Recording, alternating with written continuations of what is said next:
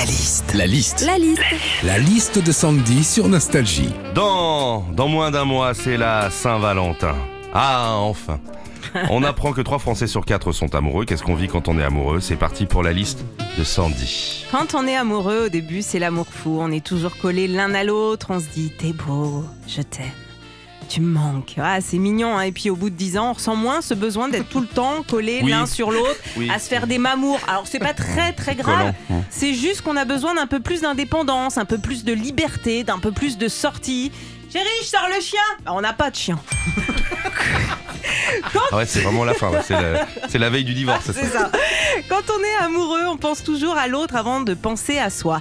Est-ce que ça va lui plaire Tiens, c'est juste ce mois-ci, mais je vais quand même lui faire un petit cadeau. Ça, c'est de l'amour. Enfin, après, ça veut rien dire. hein. Moi, je suis très, très amoureuse, mais quand il reste un seul so- chocobon dans le paquet, je pense à moi. Oh oui, oui, oui. Quand on est amoureux aussi, ça veut pas dire forcément qu'on est en couple. On peut être amoureux en secret d'un collègue, d'un voisin, de son boucher.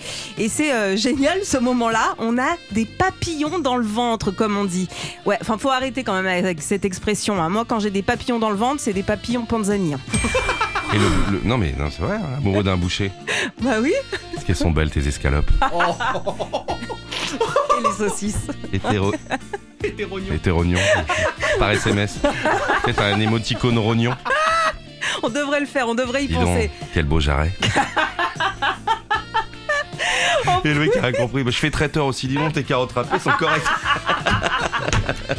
Enfin, quand on est amoureux, on trouve tout mignon chez l'autre. hein. Ses petites manies, ses petites faussettes, son petit côté nounours, ses petites léchouilles dans l'oreille, bref, tout. On trouve tout mignon, même ses pires défauts. Oh, il a pété sous la couette, mais c'est trop mignon Retrouvez Philippe et Sandy, 6h, 9h sur Nostalgie.